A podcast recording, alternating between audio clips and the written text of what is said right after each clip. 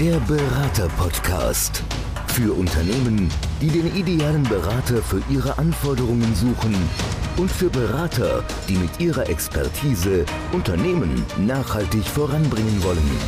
Eine gemeinsame Produktion der Redneragentur Bronder und Bronder und Podcast-Helfer, eine Marke der All Audio GmbH. Hallo und herzlich willkommen zu einer neuen Podcast-Folge. Bei mir ist heute Barbara Messer und sie ist Horizonautin. Und was dieser Begriff genau besagt, das erklärt sie uns am besten selbst. Hallo Barbara, schön, dass du heute bei uns bist. Hallo Stefan, ja, danke für die Einladung. Horizonautin erschließt sich. Also ich stehe dafür, den Horizont von Menschen zu erweitern oder sie dabei zu begleiten. Also eine neue Sicht zu bekommen, eine neue Perspektive, mehr Möglichkeiten zu haben. Das ist schon sehr spannend als solches, aber du hast ja noch so ein paar Schwerpunktthemen, unter anderem Wandel, New Learning. Erzähl mal so ein bisschen, was sind so die Schwerpunkte deiner Arbeit und wie kam es dazu? Das sind schon zwei Fragen, die jetzt länger brauchen in der Beantwortung. Das Kernthema ist die Weiterentwicklung. Die Weiterentwicklung auch in der eigenen Person. Also wie kann ich mich als Mensch weiterentwickeln? Wie kann ich Mitarbeitende weiterentwickeln? Für das, was gebraucht wird, für das, was die Zukunft bringt. Wie kann ich Situationen schaffen, dass Menschen gut lernen, dass sie sich gut weiterentwickeln. Und das geht letztendlich von der Schule bis über die Ausbildung in die betriebliche Bildung. Und dazu bin ich gekommen, wenn ich jetzt auch wirklich resümiere, dann hat es damit zu tun, dass ich keine tolle Schulkarriere hatte. So, und ich weiß genau, was es heißt, nicht gut zu lernen und Dinge zu lernen, die mir nichts bringen. Und das zieht sich so durch mein Leben. Ich bin im ersten Beruf Altenpflegerin, habe 15 Jahre gepflegt, viele Jahre auch im Management. Und da geht es auch darum, einen Menschen zu fördern, ihm zu helfen bei seiner Weiterentwicklung. Und ähnlich ist es auch mit der Bildung jetzt oder auch mit Menschen, die für sich eine Veränderung wollen, die, die wachsen wollen, die eine neue Aufgabe bestehen wollen. Wie kann ich jemanden fördern, voranbringen, ihn anschauen? Anstupsen, ihn inspirieren. Und da ist eben auch die Horizonterweiterung ganz zentral. Bevor wir dann mal tiefer auf das Thema New Learning eingehen, letzten Monat gab es eine besondere Situation. Ne? Du hast letzten Monat den Europäischen Trainingspreis in Gold gewonnen. Da sind wir als Agentur ganz stolz, dass wir dich an Bord haben und das ist eine ganz große Auszeichnung. Vielleicht magst du kurz erzählen, in welchem Zusammenhang, wie kam das zustande? Das ist ein Kunde, eine Aktiengesellschaft, die eine Learner Journey hat, die ihre Führungskräfte über mehr als ein Jahr begleitet, immer mit verschiedenen Einheiten, Präsenzmodul, E-Learning, wieder verschiedene neue Formate auch, ja, die in dem New Work drin sind. Und das ist ein Stück weit ganz intensive Persönlichkeitsentwicklung, als Führungskraft jetzt im Wandel bestehen zu bleiben. Und die Anfrage kam für das erste Modul Person als Prozess. Also ich als Person, die jungen Menschen oder die Mitarbeitenden als Prozess, wer sind sie, mit was sind sie unterwegs, was bringen sie in sich schon mit und wie können sie mit den Herausforderungen sozusagen stabil umgehen. Das war die Anfrage. Ja, und dann ist das so ein großartiges Training geworden. Das ist eigentlich kein Training, es war eine Masterclass nach meinem Verständnis. Und dann war die Idee klar, das ist soll ein Leuchtturmprojekt für andere werden. Und das ist es auch geworden. Das ist es geworden mit einer ganz tollen Auszeichnung. Ne? Ja. Also auf europäischer Ebene ja. war das wirklich eine ganz, ganz große Nummer. Und da darf man mächtig stolz sein. Ja. Das bin ich auch. Und das ist auch wirklich ein Wachstumsprozess gewesen. Was waren die Wirkfaktoren? Was hat dazu beigetragen? Was war die Auftragslage? Mit wie wenig Ressourcen haben wir das letztendlich auch gemacht? Ja?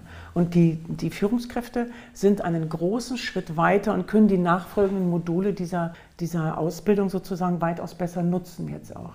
Jetzt haben wir zwei Jahre Pandemie hinter uns. Plötzlich ist das Thema New Work in aller Munde. Anfangs war das ein bisschen schwieriger, das Eis aufzubrechen, aber mittlerweile weiß selbst der unstrukturierteste Arbeitgeber, der vielleicht absolut oldschool unterwegs war, er muss was tun. Inwieweit hängen die Themen New Learning und New Work aneinander? Und zweite Frage, inwieweit hattest du nun die Möglichkeit oder wie, wie weit hat es dir deine Arbeit erleichtert, New Work-Prozesse jetzt in Unternehmen zu implementieren? Viele denken jetzt, New Work ist so durch dieses ganze Online-Lernen entstanden. Das ist es nicht. New Work heißt letztendlich selbstverantwortliches Lernen, selbstorganisiert zu lernen und auch zu arbeiten. Und dann liegt also, wer selbstorganisierter arbeitet, bricht Hierarchien auf, verändert bisheriges. Das heißt, die Menschen kommen mehr in ihre eigene Verantwortung. Sie müssen sich neu anders arrangieren, teilweise eben vom Homeoffice aus, von verschiedenen Standorten in verschiedenen Zeitzonen. Das ist anspruchsvoll. Aber das Thema Arbeitsprozesse anzuschauen, wie können wir sie gemeinsam verändern, das war schon vorher da. Aber die Verwechslung ist so ein bisschen durch dieses Homeoffice, was natürlich eine große Herausforderung ist. Und da steht natürlich auch im Fokus, wie können wir unsere, ich sage es immer so gerne, traditionellen Schulungssysteme auch verändern, weil oft ist ja so System Gießkanne, mhm. dicke Katalog der Personalabteilung, wir schütten das Wissen mal einfach so aus über alle. Das funktioniert nicht, das frisst ja unfassbar viel Ressourcen. Und wenn wir Menschen wirklich befähigen wollen, aktiv in die Selbstverantwortung zu gehen, dann müssen sie was anderes lernen, dann müssen sie nicht das beständige Lernen, was immer irgendwie ausgeschüttet wird, sondern teilweise sehr individuell und eben auf die Zukunft ausgerichtet. So sind auch deine Seminare. Ne? Du bist sehr individuell unterwegs, du schaust im Vorfeld ganz genau, was ist der Status quo, was ist die Herausforderung, wo soll es hingehen, was ist die Lösung und dann wird es sehr individuell gestaltet. Das ist auch nach meinem Verständnis gar nicht anders möglich. Also es ist immer ein Maßanzug, der passen muss und der die Probleme von diesem Unternehmen jetzt löst und sie auf die nächsten Schritte ihrer Reise bringt. Und ein Prinzip, und ich weiß nicht, ob das das horizonautische Denken ist, es ist die Art oder der, die Vorgehensweise bisheriges einfach nicht automatisch zu bespielen, also die gewohnten Muster zu durchbrechen. Und ein typisches Seminar, das fängt oft an mit dem Flipchart-Herz, dem Stuhlkreis, der Erwartungsabfrage, der Vorstellungsrunde. Dann ist schon eine Dreiviertelstunde rum und es ist eigentlich nichts passiert. Und die Frage ist, wie kann ich alleine den ersten fünf Minuten ein Erlebnis zum Thema gestalten. Ja. Und dann fängt es an, wirklich großartiger zu werden, was da möglich ist. Ich habe letztlich in der Süddeutschen Zeitung einen spannenden Artikel über dich gelesen. Und das ist eine zentrale Aussage, da bin ich hängen geblieben, weil ich fand es so spannend und du hast es so provokativ gesagt. Du hast gesagt, Bildung ist Chefsache. Was heißt das genau? Was meinst du damit und warum ist das Chefsache? Wenn, warum ist es nicht mehr Sache der Personalabteilung? Also es ist genauso auch Chefinnen-Sache. Ich bin jetzt bloß nicht im, bin nicht so Fan vom Gendern. Das liegt daran, dass ich auch viel schreibe, mich als Schriftstellerin betrachte, aber es gehört in die Entscheider und Entscheiderinnen. Das auch noch sagen. Wie, wie viele Bücher hast du geschrieben? Ja, ich habe weit über 20 Bücher geschrieben. Weit über 20? Ja. So, aber nochmal zurück. Die Entscheidung für das, was jetzt ansteht, wo es hingehen soll, was, was die nächsten großen Themen sind oder die Lernziele letztendlich, das gehört in die Hand der Verantwortlichen. Und in der Personalabteilung ist oft, ich will die jetzt gar nicht schlecht machen per se, aber oft so ein entferntes Vorgehen. Also sie sind weiter weg Sie denken, ach ja, Kommunikation brauchen wir, wir brauchen Team, dann brauchen wir noch ein bisschen Führung. Und dann wird so in deren Horizont gedacht. Aber aus der unternehmerischen Sicht, ja, als Geschäftsführerin, als Geschäftsführer, als Vorstand, weiß ich doch, was die Unternehmensziele sind. Also muss ich maßgeblich mitbestimmen, was sind jetzt Bildungsziele und was brauchen wir dafür? Welche externen Menschen holen wir dazu? Statt der üblich günstig eingekauften Trainer und Trainerinnen, die dann so die Masse abdecken an Schulungen. Und ich würde eher weniger machen, weniger Schulungen, versuchen viel adaptiv und im E-Learning-Bereich zu machen, um ganz besondere ja, Präsenzseminare oder Workshops oder Veranstaltungen zu initiieren, die die Menschen wirklich packen und mitnehmen und sie befähigen. Was glaubst du, wo stehen wir Stand heute in der deutschen Wirtschaft, wenn es um solche Themen geht wie New Work, New Learning und die Möglichkeiten, die wir so haben? Wenn du mal so drüber schaust, du hast einen relativ guten Eindruck. Wo würdest du es Stand heute einschätzen?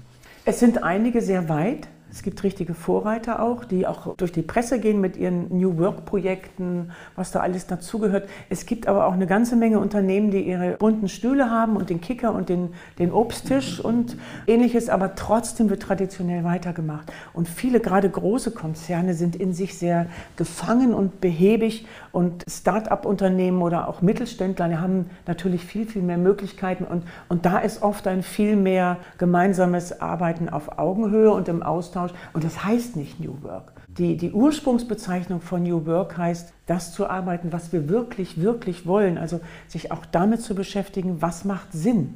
Und je näher ich oft am Kunden oder an der Kundin bin, je mehr Sinn sehe ich ja auch in meiner Arbeit. Aber wenn es ein Koloss ist und sehr in der Verwaltung verwoben oder mit starren Strukturen, da gibt es ja ganz vieles noch, weil auch das QM ist teilweise sehr altbacken und wird sehr aufwendig verstanden. Dabei ist Qualitätsmanagement eine spannende Thematik ja, und es kann sehr leichtfüßig sein. Bleiben wir nochmal bei dem Mittelstand. Wenn ich jetzt als Geschäftsführer eines mittelständischen Unternehmens diese Podcast-Folge höre, wo kann ich ansetzen? Wenn ich sage, ja, ich muss was tun, ich sehe schon, auch gerade das in meiner Branche, vielleicht der eine oder andere schon weiter ist als ich, aber wie kann ich so diesen ersten Schritt gehen? Ich kann ganz genau gucken, was ist das, was ich mir vorgenommen habe für die nächsten Jahre und was ist dafür erforderlich? Also von der Ist-Situation zum Soll-Zustand. Und dann habe ich ja einen Gap. Und dann sich jemanden zu holen, der überlegt, wie kannst du diese Lücke schließen? Was brauchen diese Menschen? Also da würde ich tatsächlich einen externen Berater oder Beraterin hinzuziehen und auch mit den Mitarbeitenden sprechen, was braucht ihr, was wollt ihr? Das ist die eine Sicht. Das andere ist aber auch zu sagen, die brauchen jetzt Folgendes wir müssen jetzt Folgendes installieren. Und das ist oft, wenn wir in unserem Alltagsgeschäft sind, schwer zu erkennen, was das ist, weil gerade im Bereich Lernen in Präsenz, Hybrid, Adaptiv, wie auch immer das alles heißt, entwickelt sich so viel und so schnell und es wird auch vorschnell eingekauft. Zum Beispiel ein Learn-Management-System, ja, ist auch so ein Unwort, also einfach eine, eine Kurzplattform, die wird gekauft, weil sie hip ist, aber das heißt nicht, dass sie gut funktioniert. Also da kann man viel Geld sparen, wenn man, wenn man gut plant und sorgfältig guckt. Was sind da die Stellschrauben? Du sagst, wenn sie nicht gut funktioniert, was sind die Stellschrauben, damit es funktioniert? Was würdest du als allererstes an dieser Stelle ja, fokussieren? Also für mich steht beim Lernen im Zentrum die Kunst, einen Inhalt interessant aufzubereiten. Das geht ja schon in der, in der Schule los. Ja? nicht. Wie kann ich ein Thema, was vermeintlich eventuell langweilig ist, interessant aufbereiten? Und das muss diese Plattform bieten, das müssen aber auch die bieten, die die befüllen. Das heißt, es braucht gar nicht so viel technisches Bramborium, es ist eher die, die Varianten, die möglich sind, ganz unterschiedliche Learning Nuggets, so heißt das, also kleine, kleine Lernpralinen, kleine Einheiten, Inhaltsschnipsel, dass die interessant sind und gut eingebettet werden können ja, das ist nicht unbedingt eine Sache von extrem viel Technik, sondern es muss relativ rund laufen können. Und es braucht die Möglichkeit, Lernende zu begleiten. Man fühlt sich schnell verloren in irgendeinem E-Learning-Kurs, wenn man keinen anderen trifft. Und das Thema ist Zusammenarbeit. Ja, wir müssen die Menschen befähigen, besser zusammenzuarbeiten. In einem Unternehmen, aber auch letztendlich ja weltweit, brauchen wir, dass wir gut miteinander auskommen, wir Menschen. Jetzt haben wir alle in den letzten zwei Jahren die Erfahrung gemacht, viel geht über Videokonferenzen, viel geht online. Du stehst für diese Themen New Work, New Learning. Wenn man mit dir in Kontakt tritt, wie läuft sowas ab? Bist du im Unternehmen präsent oder bist du online zugeschaltet? Wie kann ich mir das vorstellen? Das ist abhängig davon, was gerade dran ist. Also manchmal ist online viel, viel einfacher und schneller möglich zu machen, als dass wir jetzt drei Monate planen, an welchem Tag treffen wir uns denn. Und viel kann man online transportieren. Und anderes geht tatsächlich nur in Präsenz. Also gerade Dinge, die so mehr unter die Haut gehen, Wertearbeit, Großgruppenarbeit, das würde ich ausschließlich in Präsenz machen, wenn es möglich ist. Aber manch ein Meeting oder auch Gruppenarbeiten oder Impulse können auch online oder hybrid sein, dass ein Teil dabei ist und die anderen zum Beispiel online dazu geschaltet. Also ich würde nie sagen, nur das, sondern immer wieder gucken, wie ist das Budget, was ist die Zielsetzung, wie viel Zeit, wie viel Geld ist da und wie schnell soll es auch losgehen. Du hast gerade den Begriff gesagt, unter die Haut gehen. Das ist eine schöne Überleitung für mich in das nächste Thema. Wir haben jetzt über deine Seminare gesprochen, über deine Arbeit als Trainerin. Wir haben gesagt, du bist Buchautorin, du hast mehr als 20 Bücher geschrieben. Stichwort unter die Haut gehen. Du bist ja auch als Keynote-Speaker unterwegs. Du stehst auf großen Bühnen, hältst Vorträge. Du bist CSP. Erklär doch mal den Begriff CSP. Ja, ich glaube, das ist so ein Angeber-Podcast. Da war jetzt der Trainingspreis dabei, der CSP. Das ist der Rundflug deines Lebens, muss man einfach sagen. Also das ist ein, ja. ein, ein wertschätzender ja. Podcast. Ja. Das ist für mich aber auch ein Teil meiner Reise, mir Ziele zu setzen und sie zu erreichen. Und dieser Titel CSP ist einer, den habe ich nicht gekauft, den habe ich verliehen bekommen und der steht für, für eine Qualität im Rednerinnen-Business, im Redner-Business, inklusive Kundenbefragungen, Auftragsvolumen, um die Seriosität deutlich zu machen. Und der schafft Vertrauen. Ja, weil das ist wie so ein Stempel, die hält Vorträge und die sind okay, die sind gut, die sind sicher. Also ich kaufe sicher und habe nicht die Situation, ich kaufe einen Vortrag und dann wird es eine Pleite, weil das ist schwierig, gerade bei Großveranstaltungen. Du bist, und das darf man auch sagen, im Zuge, um dieses Angeben jetzt nochmal zu unterstreichen, du bist eine von ganz wenigen Frauen, die im deutschsprachigen Raum diesen Titel tragen dürfen. Also das ist eine sehr hohe Wertschätzung und du hast vollkommen recht, man kann diesen Titel nicht kaufen. Muss man auch sagen, bei uns in der Branche ist einiges möglich, aber das kann man definitiv nicht kaufen. Und es zeigt nochmal ganz klar die Qualität, die du auf der Bühne auch lieferst. Und ich weiß es eben selber, wir haben, wir haben viele Vorträge gesehen, auch viele von dir. Ich kann mich an einen Vortrag erinnern, das muss 2019, glaube ich, gewesen sein, in Lüneburg. Ja. Der ging sehr unter die Haut, da hast du sehr viele Menschen sehr bewegt. Aber das Spannende ist eben, du verbindest eben genau diese Ansätze des, des Faktischen mit eben emotionalen Messages, mit emotionalen Botschaften und das machst du sehr, sehr, sehr, sehr gut. Wenn du auf der Bühne stehst, worum geht's? Was sind so die Titel deiner Vorträge? Also letztendlich ist die Klammer darunter Persönlichkeitsentwicklung. Wie kann ich meinen Horizont erweitern? Wie kann ich den Horizont durch, durch Lernen erweitern, aber auch durch die Kultur des Miteinanders? Und es soll keine Farce sein. Und deswegen bringe ich auch persönliche Geschichten oder Geschichten, in denen sich die Menschen wiederfinden, Geschichten vom Wandel, die Geschichte vom über den Schatten springen, die Geschichte von sich auch zu überwinden, ja und natürlich bisheriges radikal in Frage zu stellen, um zu gucken, was war das Wertvolle da drin und was dürfen wir als alten Zopf abschneiden, ja. Und mir liegt es am Herzen und äh, das erlebe ich oft, dass so getan wird, als ob es wird dann eine neue, ein neues Konzept durchgeschoben. Also wir haben jetzt ein neues Kommunikationsmodell zum Beispiel, sagt ein Unternehmen. Es wird oben nicht gelebt, aber unten soll es umgesetzt werden.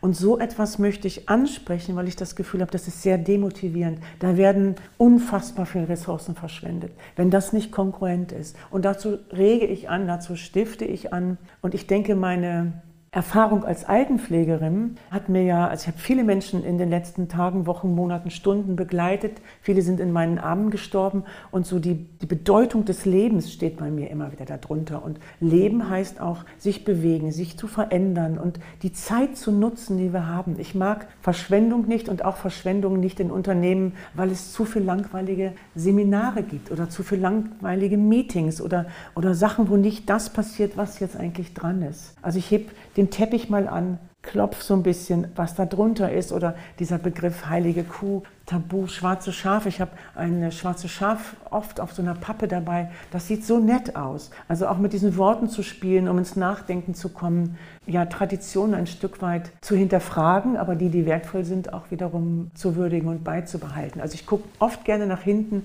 und zugleich nach vorne. Du stehst für Wandel, du stehst für Muster durchbrechen und mhm. das schon viel länger, als dass wir gerade uns alle ein Stück weit hinterfragen nach dieser Zeit, wo wir so lange Masken tragen mussten. Auch in einer Zeit, wo wir auf politischem Terrain immer wieder etwas von Zeitenwandel und Co. hören. Meine Frage an dich, weil du das Thema viel länger begleitest, ist, dass das für uns alle gerade so spürbar ist. Was glaubst du, wie wichtig ist es, sich als mittelständisches Unternehmen sich jetzt um diese Themen New Work, New Learning zu kümmern? Und wie viel Zeit bleibt dem Unternehmer jetzt noch, wenn das gerade aktuell nicht angehen kann, weil gerade andere Dinge auf der Agenda Agenda stehen. Also sagen wir mal, wie dringlich sind diese Themen aktuell in der Wirtschaft? Nach meinem Verständnis sind sie hochaktuell, weil diese Zukunftsfähigkeiten absolut im Fokus stehen. Wir merken das doch. Also was heute noch gilt, gilt gestern nicht mehr. Also du weißt schon, was ich meine. Ja, das wandelt sich so schnell. Und da gibt es diese vier Ks, Kreativität, kritisches Denken, Kommunikation und Kollaboration. Das müssen wir jetzt können. Wir müssen kollaborieren können. Und das heißt nicht gleich eine Schulung jetzt dazu anzuregen, sondern zu überlegen, wie können wir mehr die Zusammenarbeit fördern? Wie gehen wir mit kritischem Denken um? Das brauchen wir. Und das haben wir in den letzten zwei Jahren gemerkt, dass das nicht jeder beherrscht dass es nicht gewünscht wird. Was brauchen wir also an Ambiguitätstoleranz, um diese Vielfalt, die ja so oft draußen dran steht, ja, Diversity und so, wie gelingt das wirklich, Andersartigkeit hinzunehmen, zu tolerieren, sich damit auseinanderzusetzen. Und dann geht das weiter über Resilienz, Selbstführung, ethisches Bewusstsein. Ist eine ganz wichtige Zukunftsfähigkeit, die wir jetzt brauchen, um jetzt auch Menschen aufzufangen, Menschen zu begegnen, diese Vielfalt handeln zu können und auch zu entscheiden, wo gehen wir hin mit dem Unternehmen? Was sind unsere nächsten Ziele?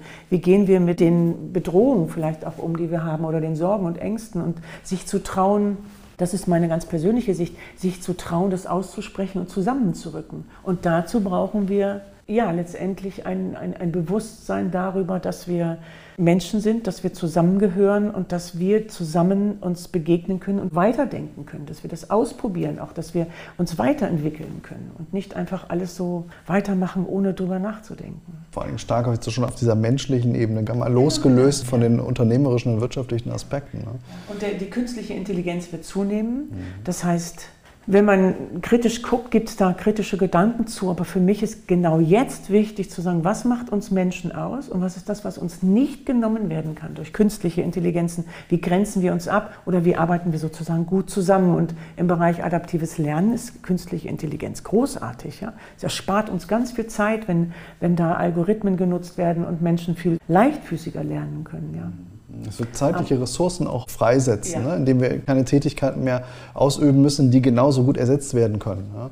Und was machen wir dann? Was, was arbeiten was wir, machen wir dann? mit der Zeit? Genau. Was, ja, klar, da und das sind jetzt so die Themen, da kann man sich mittel-langfristig vorbereiten, aber im Jetzt wirklich, wie gelingt es uns anzugucken, wie gelingt es uns gemeinsam weiterzugehen, wie gelingt es uns neue Ziele zu setzen und die auch zu erreichen. Und da brauchen wir diese Zukunftsfähigkeiten auf jeden Fall dazu. Die werden nicht mit den Bildungskatalogen der letzten Jahre gemanagt. Dazu braucht es eben Menschen, die das auch vorleben und können. Dann sind wir wieder bei der Eingangsthese der Süddeutschen Zeitung, Bildung ist Chefsache. Ja. Wen das interessiert, wir werden diesen Artikel der Süddeutschen Zeitung verlinken, rund um die Shownotes des Podcasts, zeigt auch nochmal ganz spannend, wo die Schwerpunkte deiner mhm. Arbeit sind. Und wir könnten jetzt noch ganz lange sprechen, aber die Podcast-Folge neigt sich dem Ende. Ja. Ich glaube, wir haben einen Rundumflug gemacht von dem, was du tust, den Mehrwert ganz klar aufgezeigt. Mhm. Und letzte Frage nochmal an dieser Stelle. Du bist ja auf Konzernebene unterwegs, aber du bist auch bei den Mittelständlern ja. zu Hause. Ne? Ich habe ganz unterschiedliche Kunden und das ist ein Geschenk, weil ich vergleichen kann, weil ich gegenseitig Brücken schlagen kann, weil der eine macht das gut, da könnte der andere von lernen.